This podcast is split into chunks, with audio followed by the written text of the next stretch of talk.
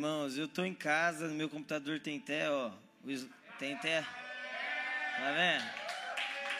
Então, é, eu estou muito feliz, queria ter participado de tudo, mas infelizmente não deu dessa vez. E aí eu cheguei agora, no 45 do segundo tempo, mas já está sendo muito bom para mim. Gente, eu confesso que eu estou um pouco nervoso, assim, é, para pregar, porque é, eu reconheço que Deus está fazendo algo, sabe?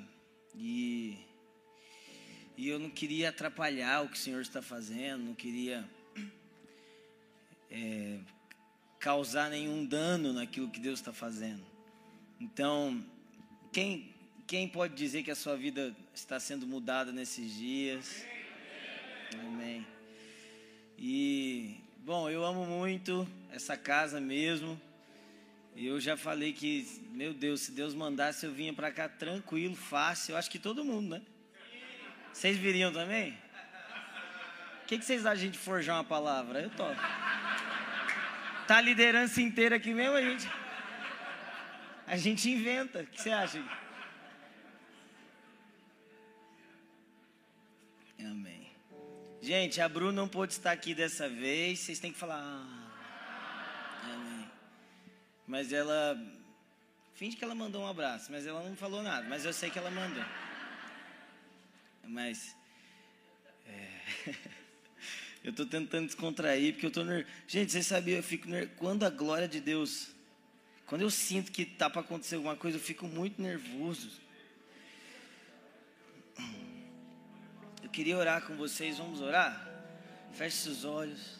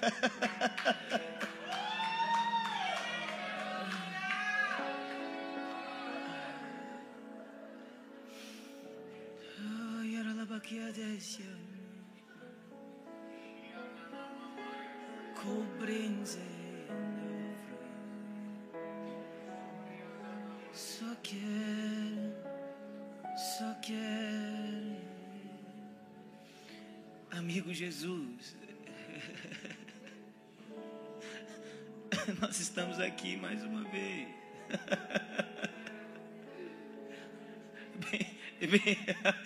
Bendito seja o Cordeiro de Deus. Coloque a mão no seu coração. Diga assim: Jesus, mude minha vida. Eu nunca mais quero ser o mesmo. Em teu nome. Amém.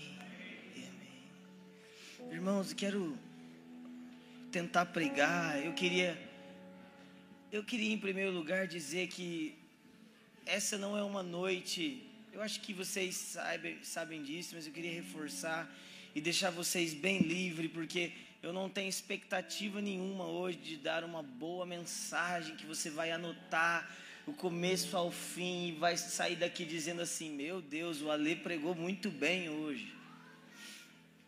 Ah, eu, já, eu, eu, acho, eu acredito que eu estou sendo levado a um lugar é, nos meus, nesses dias onde eu estou meio que perdendo a vontade de ter uma reputação legal, sabe? Quando o ministro é bom. Sei lá, eu acho que isso é meio raso, assim. E eu já tive muito isso, sabe? Eu já tive muito essa preocupação da tipo, será que vai ser bom? Será que as pessoas vão ter aquilo que elas desejavam mesmo? Mas eu queria insistir com vocês hoje, irmãos, que ah, a fome espiritual, ela não é um sentimento passivo. Ela não é um sentimento calmo e tranquilo, sabe? Eu não quero que você ache que eu estou te levando a um lugar de emocionalismo barato, mas é, é, é bem evidente para mim nas escrituras que quando alguns amigos pegam um homem que precisava de uma cura e jogam ele do telhado, isso não parece passivo para mim. Sabe, é bem evidente para mim nas escrituras que é, um cego começa a gritar: Filho de Davi, filho de Davi, filho de Davi. Alguém vem e dá um chute nele e fala: Fica quieto. Ele fala: Não, eu não posso ficar quieto. Filho de Davi, filho de Davi, filho de Davi. Sabe, a fome ela não é emocionalismo, mas ela também não é, ela não é, é vazia de emoção. Faz sentido que eu estou? Então você, nessa noite, você está completamente livre para interromper a mensagem e chorar e gritar, cair no chão. Tá bom? Se você precisa de uma liberdade litúrgica, eu te abençoo hoje para ter fome por Deus, amém? Eu queria falar sobre a presença. Queria falar sobre avamento. Queria começar falando que eu amo muito vocês. Estava com saudade. Eu não vou nem olhar muito, senão eu fico chorando. Gente, tem uma coisa que acontece no meu coração. Não pegaram a referência, né? Precisa estudar música, hein? Mas vamos lá. Gente, tem hora que eu, no ano eu não sei se eu estou louvando a Deus ou se eu estou louvando eles. Você tem, Davi, você tá? Porque eu amo tanto eles que parece que eu não sei. Ah, vocês estão felizes mais não. Ah, amém. Mas, gente, eu tô. Eu acredito, Farley, que nesses dias o Senhor quer restaurar um senso apostólico na igreja. E, eita, alguém está ouvindo que eu. Obrigado, irmã. Eu estava com dúvida, mas agora eu. Agora eu acredito. Vamos lá, alguém. Vamos lá, alguém. Eu acredito que o Senhor quer restaurar um senso apostólico na igreja. E eu não tinha em mente de começar por isso, mas eu vou começar porque durante o louvor eu senti muito forte isso. Eu não sei se os outros dias estavam assim ou se foi só hoje à noite, mas a ênfase na segunda vinda de Jesus hoje à noite no louvor foi muito, foi muito forte. Né? E, e, e eu vejo que o senso apostólico que o Senhor está trazendo na igreja é mais do que nós construirmos as coisas bem construídas e, e colocar fundamentos espirituais e todas essas coisas que o ministério apostólico faz. Mas eu acredito, gente, piamente que é, o ministério apostólico dos últimos dias não pode ser diferenciado do ministério apostólico dos primeiros dias. Amém? E qual que era a vida da igreja de Atos? A vida da igreja de Atos, meus amigos, era eles esperavam o retorno de Jesus iminente todos os dias da vida deles. E a prova disso está em Atos 1, versículo 6, quando os discípulos, depois de passarem 40 dias com Jesus, falando sobre o reino, os discípulos viram para Jesus e dizem assim: então é agora que o Senhor vai restaurar o reino em Israel? Porque, irmãos, existia uma expectativa todos os dias da vida da igreja, eh, da primeira igreja, que era: Jesus pode voltar hoje, Jesus pode voltar hoje, Jesus pode voltar hoje, Jesus pode voltar hoje. Irmãos, eu acredito que Jesus não irá voltar hoje. Porque existem muitas coisas a serem cumpridas para que Jesus volte. Mas eu acredito que o fato de entendermos teologicamente que ele não volta hoje não pode nos impedir de ter uma paixão violenta ao ponto de acordarmos desejando que ele volte hoje. E o que que e o que que isso muda na sua vida cristã e numa igreja cristã? Isso muda completamente tudo. Por quê? Porque a igreja cristã ou a igreja local ou a sua igreja, ou a sua vida, se ela é pautada e, e, e, todas as esperanças da sua vida não estão num folclore gospel de que você será um cantor ungido, mas estão em, mas estão em Cristo retornará, presta atenção comigo, presta atenção.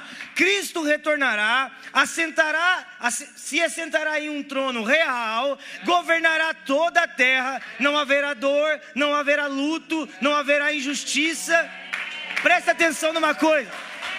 Ai, presta atenção. Então você será, o seu corpo será ressuscitado juntamente com ele. Você não experimentará mais doença, você não experimentará mais depressão. Vo... Sabe o que começa a acontecer com a gente? Nós começamos a experimentar Hebreus 6, os poderes da era por vir.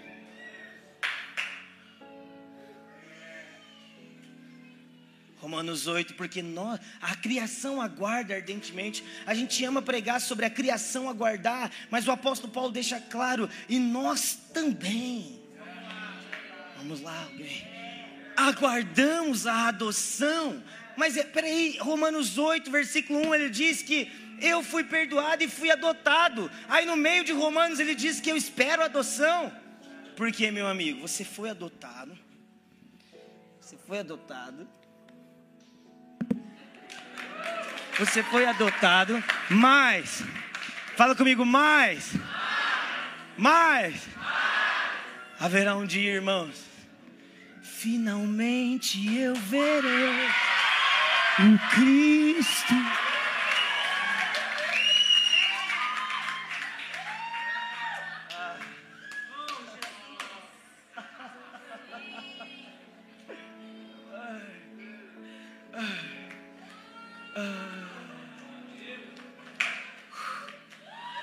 Irmãos, eu estou quase tão cansado de culto ruim, de culto ruim, como eu estou de culto bom.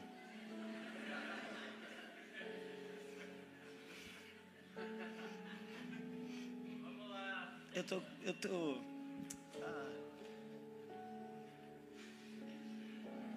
Gente, eu vou te falar uma coisa. Eu acho que eu vivi tempo suficiente para saber que não é isso que eu quero. Sabe? Eu, Tipo, isso aqui é muito legal. Mas não é isso que, que eu quero, não. Meu amigo, um dia, o Verbo de toda a criação estará diante de você e diante de mim. Estenderá as mãos e falará: Venham Subamos a Sião. Venham. Subamos a Sião.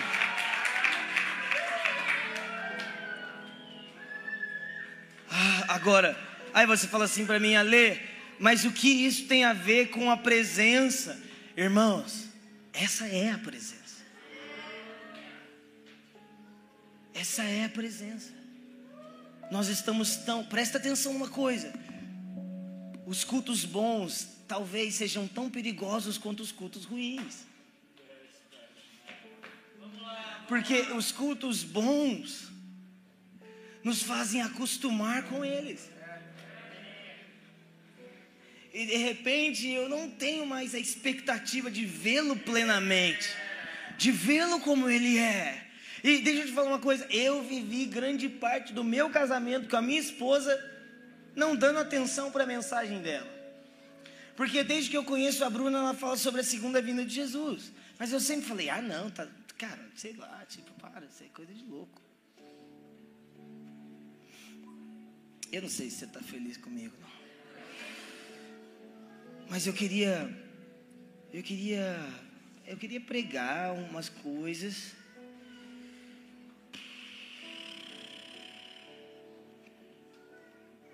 eu perdi. Eu, eu gastei tanto tempo me preparando para perder o esboço.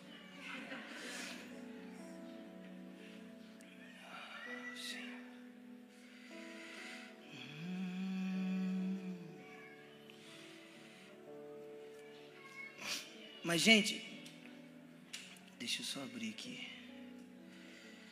Gente, vou ter que abrir o WhatsApp no meio do culto. Vocês me perdoam? É isso que dá trazer esses meninos esquisitos na igreja.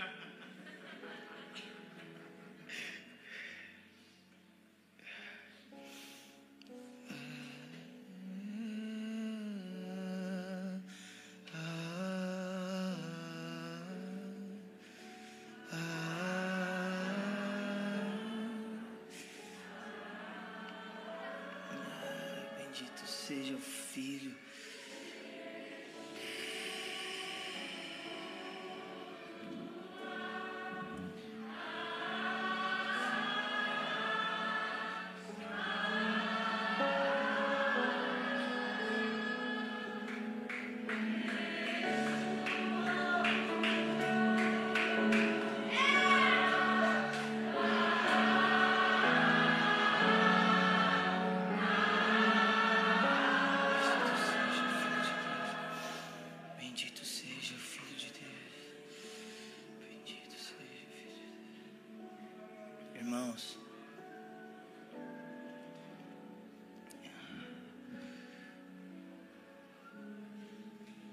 Eu acredito que todos nós um dia já nos, perguntar, já nos perguntamos por que, que Deus criou todas as coisas.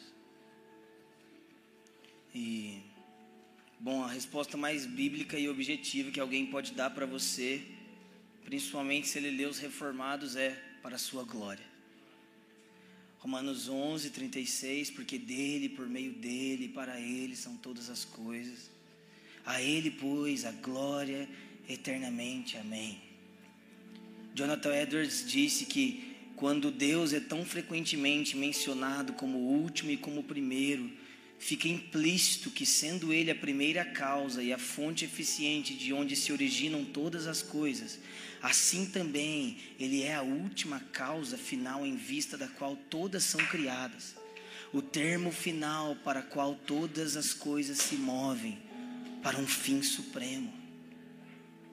Agora, irmãos, agora, irmãos, eu estou com um esboço que eu estou correndo aqui inteiro porque esse não é o meu minha ênfase hoje. Agora, irmãos, a pergunta é qual é a causa objetiva da criação de Deus?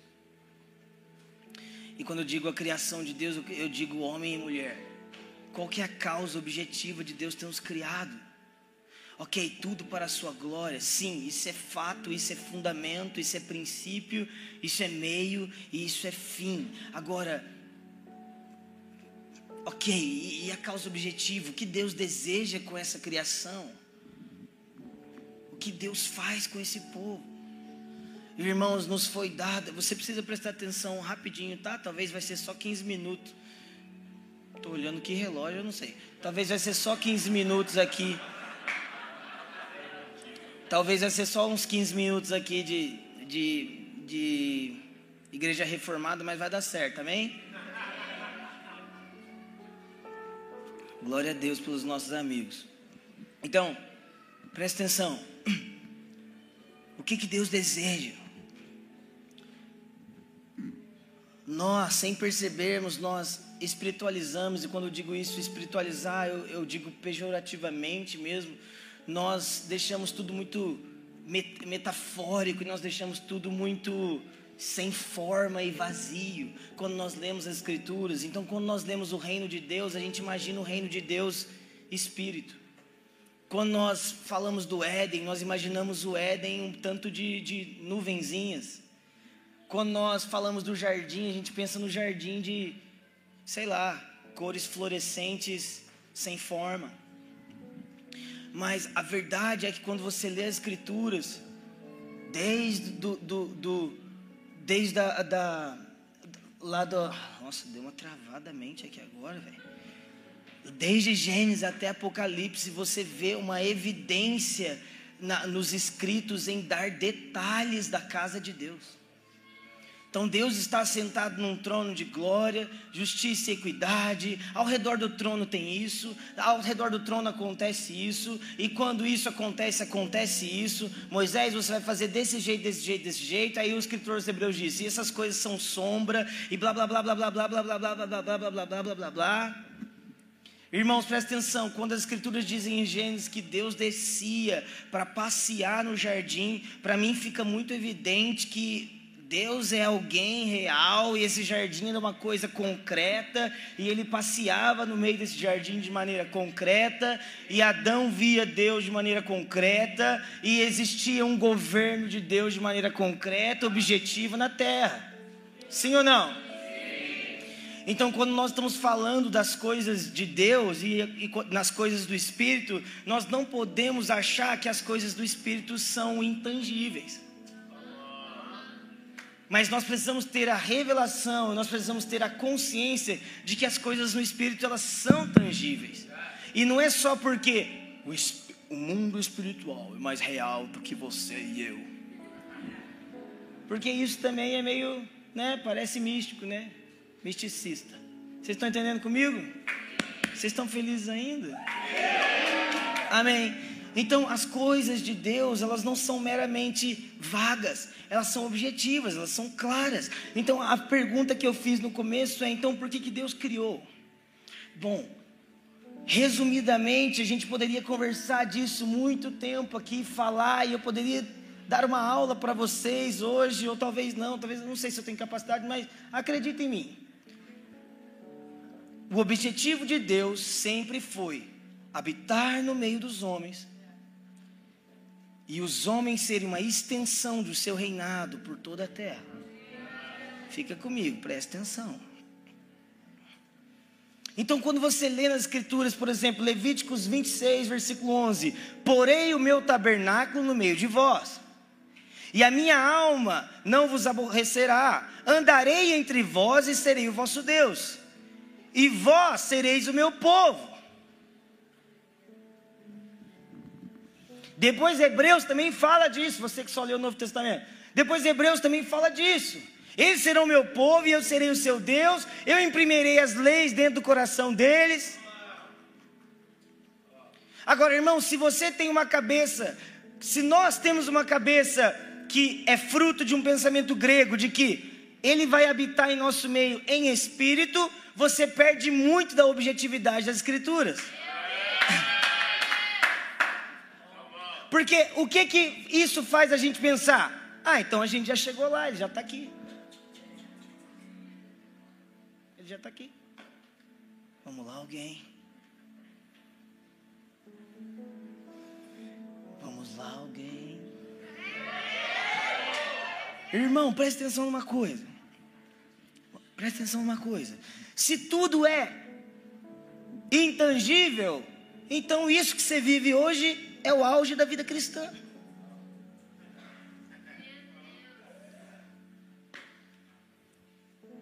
Então essa, é, essa, todas essas injusti injustiças que nós vivemos na terra, vai lá, transforma lá, muda lá. Afinal de contas, está aí o poder. É só você sair na rua assim, ó.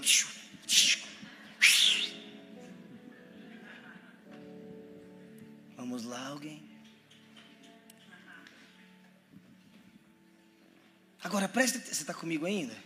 Em, re, em, resposta a Levítico 26, nós podemos ler Apocalipse 21. E então ouvi uma grande voz vinda do trono dizendo: Eis o tabernáculo de Deus com os homens. Deus habitará com eles, e eles serão o povo de Deus, e Deus mesmo estará com eles.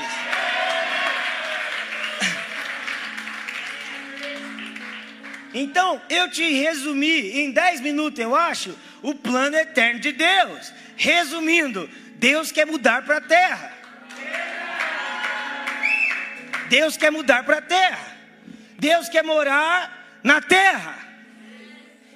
Isso não faz Deus ser menos Deus, na verdade, faz Deus isso mostra o quão amoroso e misericordioso é Deus, por ser maior do que toda a criação, ainda desejar habitar em Sua própria criação. Veja bem, veja bem, a nossa mente não se ofende quando alguém diz que Deus mora dentro de você, mas a nossa mente se ofende quando a gente diz que Deus vai morar na terra.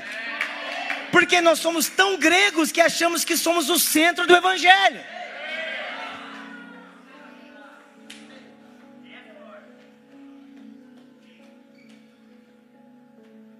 Vamos lá, alguém.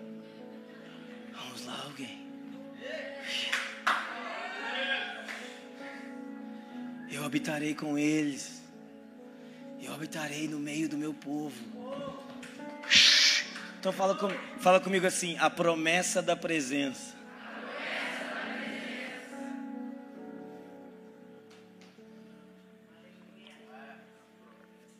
Presença essa, gente, que não é apenas um arrepio. Presença essa, irmãos, que não é apenas você cair. Presença essa que não é apenas a gente chorar, mas é uma presença objetiva e eterna. Ele habitará na terra. Quando isso acontecerá, irmãos? Na segunda vinda de Jesus. Se nós tiramos a segunda vinda de Jesus dos nossos púlpitos, nós tiramos o senso de eternidade. E aí não é de se assustar que as pessoas trocam a, a, a vocação celestial pelo dinheiro terreno. Não é de se assustar que as pessoas trocam unção celestial pela aprovação de homens. Não é de se assustar que, ah, nossa, não sei o que acontece, o mover de adoração começa e para. Começa e para. Todo mundo se perde. Talvez você esteja olhando para alguém que se perdeu também. E, gente, de verdade, amém. Eu não ligo muito, não. Se você acha que eu perdi, se eu não perdi, se eu voltei, se eu ressuscitei dos mortos. Irmãos, nós precisamos, em, em nome de Jesus, colocar fim nessas discussões orgulhosas. A grande verdade é que quem deseja aprovação de homens, na verdade, quer ser ovacionado. Se nós nos preocupamos com a nossa reputação, é porque nós ainda amamos ela. Vamos lá, alguém. Então nós não podemos tirar a presença eterna dos nossos púlpitos. Eu acredito que é uma ênfase do, dos próximos dias, dos próximos anos da igreja. Fundamento apostólico. Ou seja, segunda vinda de Jesus. Não se, presta atenção, e não é a segunda vinda de Jesus para, para, para doutores em teologia. Mas é a segunda vinda de Jesus para a senhorinha que trabalha em três casas, limpando e faxinando. E na hora que ela termina, ela diz assim: Ó oh, Senhor Jesus, você é digno do meu trabalho. Você. Você é digno de toda a minha fome e minha sede, porque eu sei que um dia essa fome e essa sede serão plenamente satisfeitas, porque eu finalmente verei o Cristo. Ah, tá fazendo sentido até agora? Então a gente precisa ter isso em mente. Agora.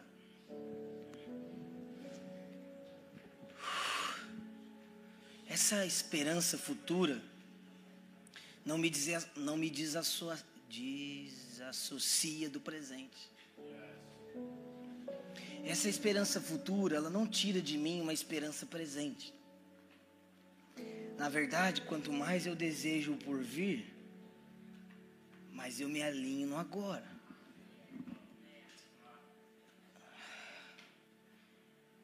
E agora então eu quero falar desse tipo de presença aqui que a gente está sentindo.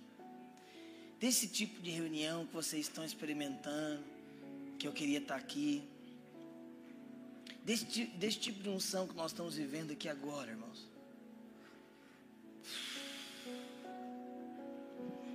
E eu tenho, eu tenho, eu tenho me lembrado muito de uma frase do Dan. Ele disse assim: se a presença de Deus fosse tirada das igrejas do Brasil, pouquíssimas perceberiam.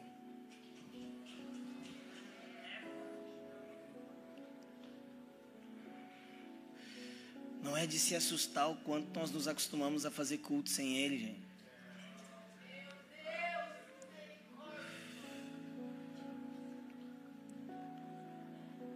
Quantas, quantas reuniões nós estamos mantendo na igreja só porque um dia a gente se propôs a fazer? Vamos lá, alguém. Quantas reuniões, quantas coisas nós temos mantido na igreja. Presta atenção, não estou falando para você desistir toda vez que tiver uma adversidade. Vão ter tempos de, de, de seca, vão ter tempos de vacas magras, mas quantas coisas nós temos insistido em fazer só porque a gente se comprometeu publicamente em fazer. E a gente valoriza demais o nosso orgulho, a gente não pode voltar atrás. Vocês estão comigo ainda?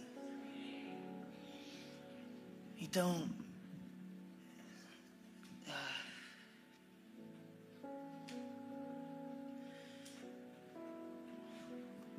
Resumindo, irmãos, porque resumindo, para essa presença objetiva e eterna acontecer, haverá uma coisa chamada avivamento global. Avivamento global. Onde cada pedacinho da terra vai experimentar o que você está experimentando aqui agora. Na verdade, muito mais do que nós estamos experimentando aqui agora mas muito mais. E sinceramente, irmãos, a minha vontade é de sentar aqui junto com vocês, a gente dar a mão e falar: Jesus, por favor, ajuda a gente. Porque eu, eu tenho me visto, eu tenho me visto, eu tenho me visto tão incapaz, velho. Tão incapaz. Já, já houve um tempo que eu chegaria aqui e nesse momento eu já teria imposto a mão em todo mundo. Tava todo mundo caído. Isso é ótimo, foi incrível. Eu tive muitos frutos dessa época da minha vida. Mas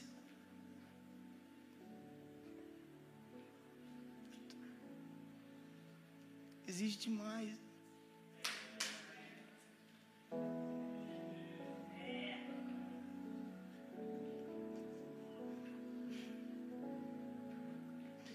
Existe mais do que minha unção pode dar para uma igreja.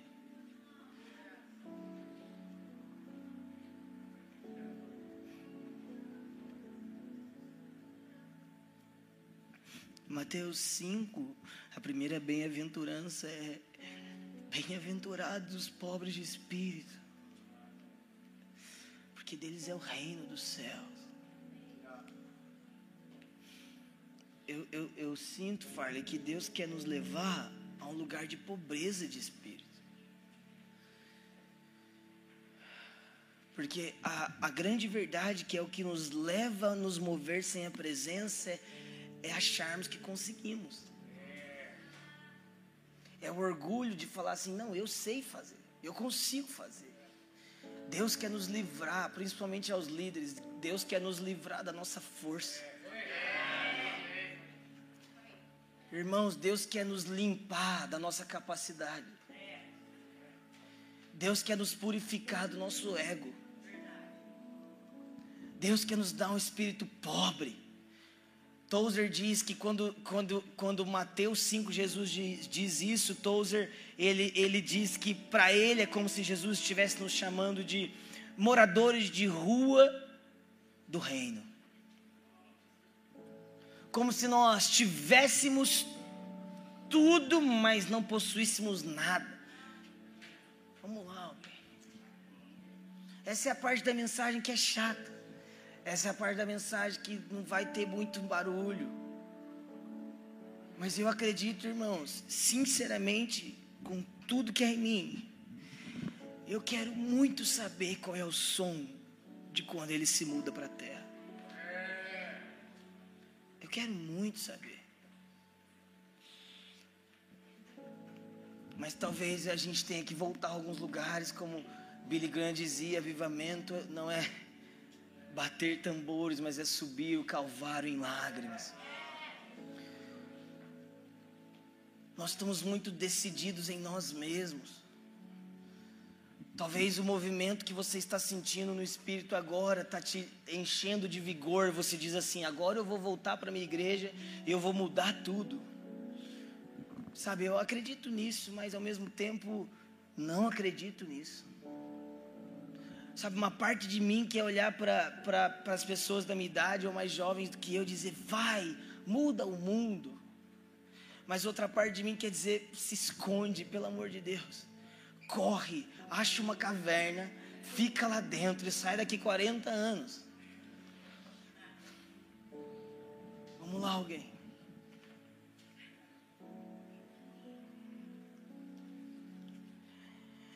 A última vez que eu tive aqui, eu estava conversando com o Farley, ele disse assim, Ale, eu só queria que Deus fizesse alguém, algo tão genuíno, que ninguém pudesse falar que fui eu. Esse é o sentimento que eu tô. É isso que eu tenho carregado nesses dias. Sabe, irmãos, eu, eu, eu tenho uma facilidade de trazer empolgação. Mas eu não posso negar, gente, que nesses dias da minha vida eu não estou sentindo empolgação, não. Eu estou sentindo um grande martelo de Deus. Uma grande prensa me esmagando assim, ó. Aí você fala assim, Ale, você pecou. Eu acho que eu pequei. Mas não é no meu casamento, não é com as minhas filhas, não é com as finanças, não é com nada disso. Eu acho que eu possuí demais o que não era meu. Eu acho que eu fui dono demais o que nunca foi meu. Nós somos apenas mordomos.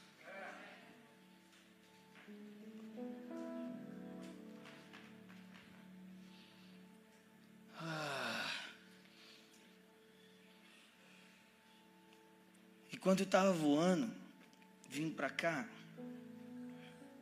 o Senhor me deu uma palavra para vocês. E eu vejo que o Senhor se agradou do coração de vocês. Eu nunca vi, Farley, nenhum pastor da estatura de vocês fazer o que você fez aqui hoje. Nunca vi nem mesmo para homens da mesma estatura. As pessoas têm facilidade de honrar quem está acima, pouca facilidade de honrar quem está ao lado. E eu sinto que a próxima estação é dos que estão sendo humilhados. Uma das promessas que mais aparecem nas Escrituras é: Eu quebrarei o orgulhoso.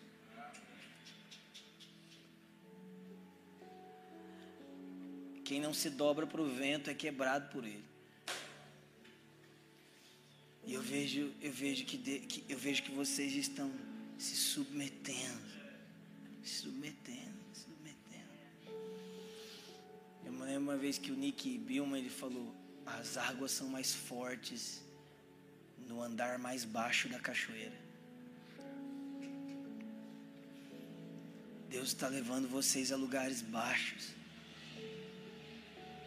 E esses lugares baixos, na verdade, são os mais altos. Eu sei que foi muita coisa foi profetizada nesses dias. Eu mesmo falei coisas da última vez que eu vim, mas eu sinto, eu sinto um favor de Deus muito grande sobre essa casa. E porque vocês sabem ser bons filhos, Deus vai levantar vocês como bons pais. Pais que não possuem eu vejo como uma marca, Farley e Dani, que vocês constroem, mas não possuem. Deus está abrindo as mãos de vocês e fazendo vocês andar com mãos leves. Nada é seus. Nada nada controla vocês. Raízes no vento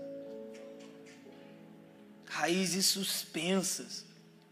Ei! É cedo para dizer, mas Curitiba não é o fim. Curitiba não é o. Vocês não. O que Deus está dando para vocês não é para Curitiba apenas.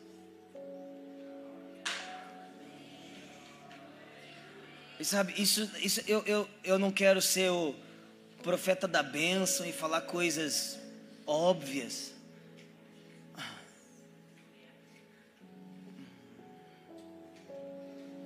Mas algumas coisas são tão óbvias que nunca são ditas.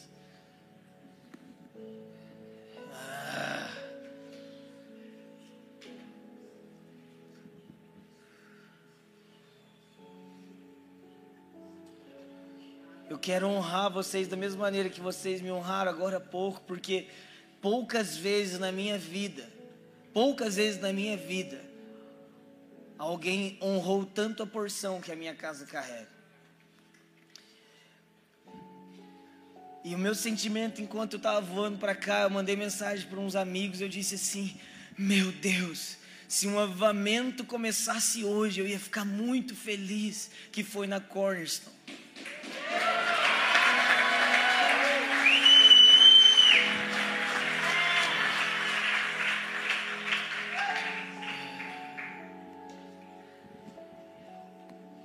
Então, meus amigos, eu eu sinceramente estou cansado de fazer coisas sem a presença, sabe? A pergunta é: o quão ricos de nós mesmos nós somos para achar que nós conseguimos fazer sem Ele?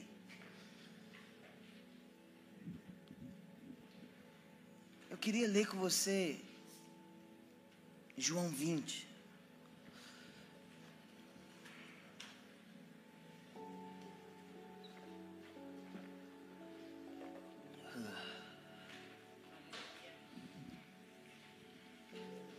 Quando você abrir João 20, você fecha seus olhos, quero orar antes da gente ler. Senhor, atrai a nossa atenção para Ti. Que, devo, que, a devoção dessa noite não se cesse. Que a atenção não se vá. Volte os nossos olhos para o Senhor. É. Paixão por Jesus agora. Paixão por Jesus. Paixão por Jesus. João 20, versículo 1. No primeiro dia da semana, Maria Madalena foi ao sepulcro de madrugada. E sendo ainda escura, escuro e viu a pedra, que a pedra estava revolvida. Então correu e foi ter com Simão Pedro e com outro discípulo a quem Jesus amava. E disse-lhes: Tiraram do sepulcro o Senhor, e não sabemos, e não sabemos onde o puseram. Saiu, pois, Pedro e o outro discípulo e foram ao sepulcro. Ambos corriam juntos.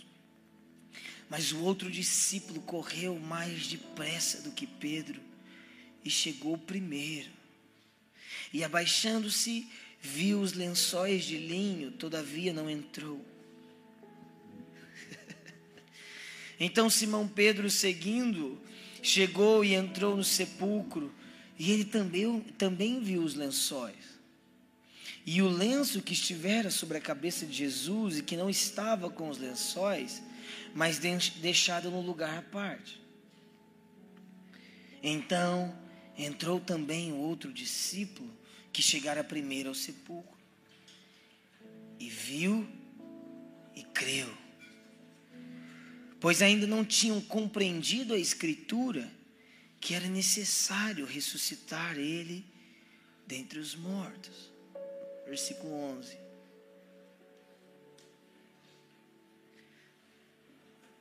Maria, entretanto, permanecia junto à entrada do túmulo, chorando.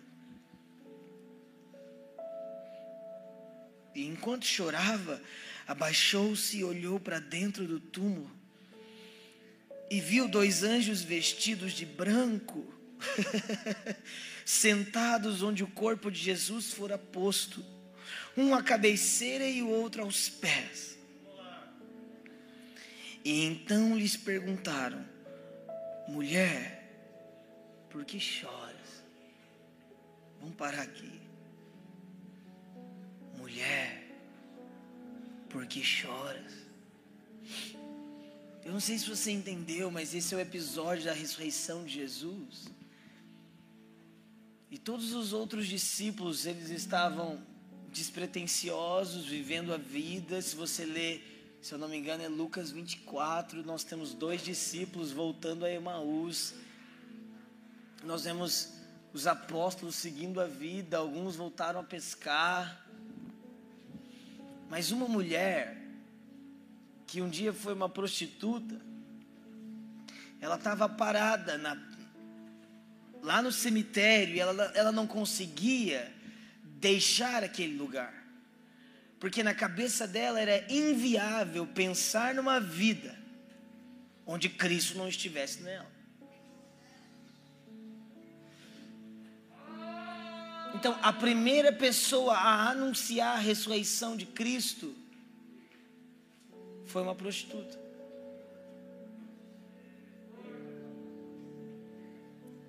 E ela despertou os apóstolos. Ela acordou os apóstolos. Ela acordou os discípulos. E de repente ela viu dois anjos. Eu gosto da ênfase que o versículo dá que ela tava, permanecia na entrada do túmulo chorando. E enquanto chorava, viu.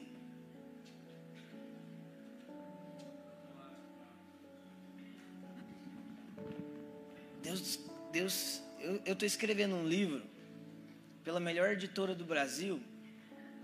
O nome é Editora Temérios. E nesse livro eu, tem um pedaço que eu falo sobre o lugar secreto, eu falo sobre oração. E eu falo, e eu, eu tenho essa convicção que alguém que nunca orou em silêncio, nunca experimentou o lugar de oração. Alguém que nunca viu as palavras se esgotarem e as lágrimas rolarem como um rio, nunca experimentou o lugar de oração. Como diz o Corey Russell, lágrimas são orações líquidas.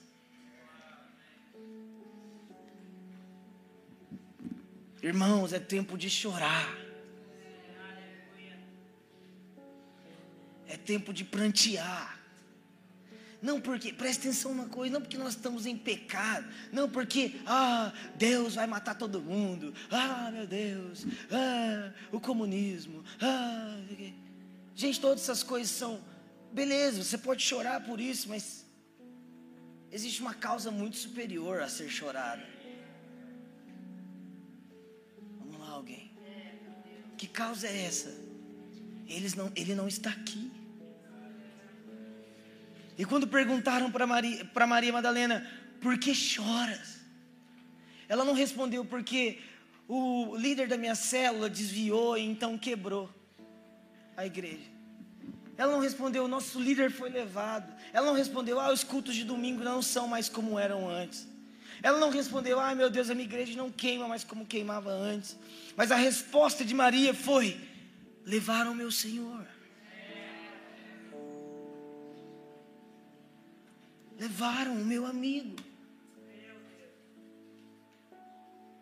Se a presença de Jesus não é, se a ausência da presença não é sentida, a presença não será valorizada.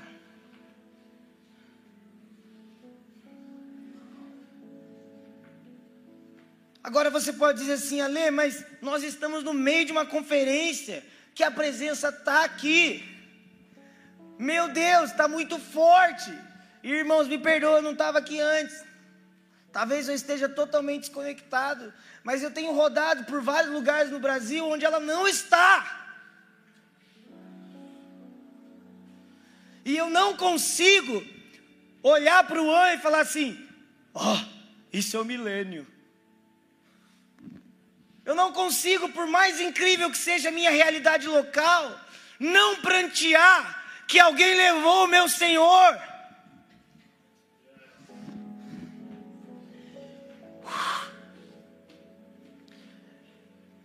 Porque sabe de uma coisa?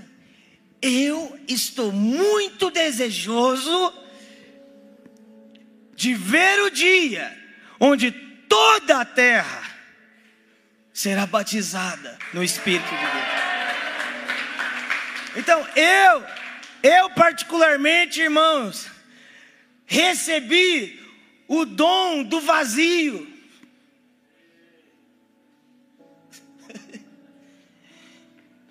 Esses dias eu recebi uma pergunta, Ale, o que, que você faz quando você está vazio? E de verdade eu falei, eu, eu, eu sentei. Tem umas perguntas do Instagram que te faz pensar. Aí eu sentei. Eu acho que eu nunca me senti cheio.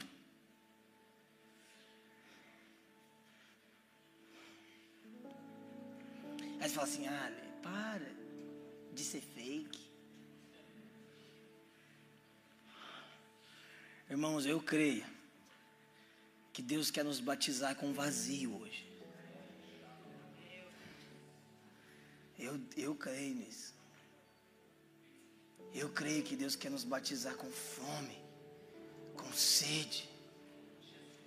Você pode fazer muito pouco por alguém sem fome. Gui, Deus está te dando um senso de oração de novo.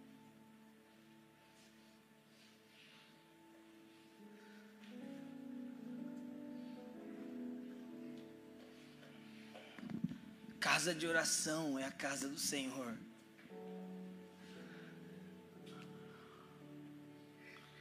Você é um pastor que ora. Então, o que a gente vai fazer agora é, é o seguinte: nós vamos esperar.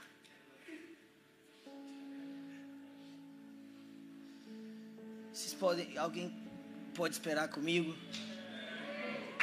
Nós vamos esperar por alguns minutos, talvez horas, até que alguém, sabe? Deixa eu te falar uma coisa. Se quer uma dica, se você está em dúvida se Deus está te tocando, Ele não te tocou ainda.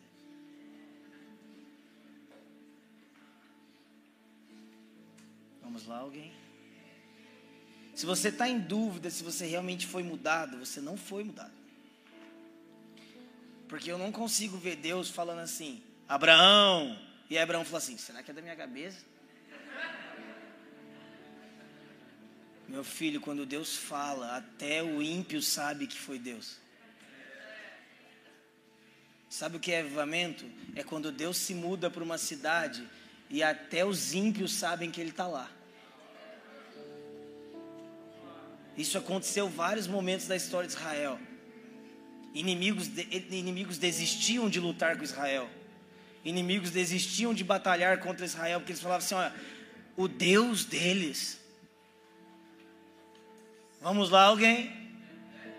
O Deus deles.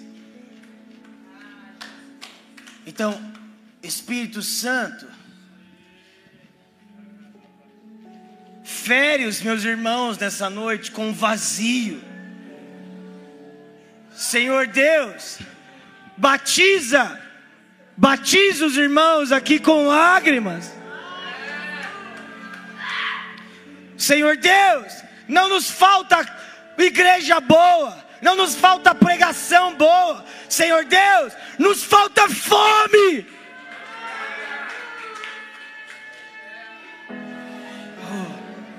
Oh, Rabasaki Feche seus olhos, participe. Gente, sempre existem aqueles no meio de um avivamento que não o querem, é normal. Mas se você o quer, não seja passivo. Se você quer levantar, você quer deitar, você quer ajoelhar. Iria baqueria baqueira. Urra baqueria baqueira. Uria bassam.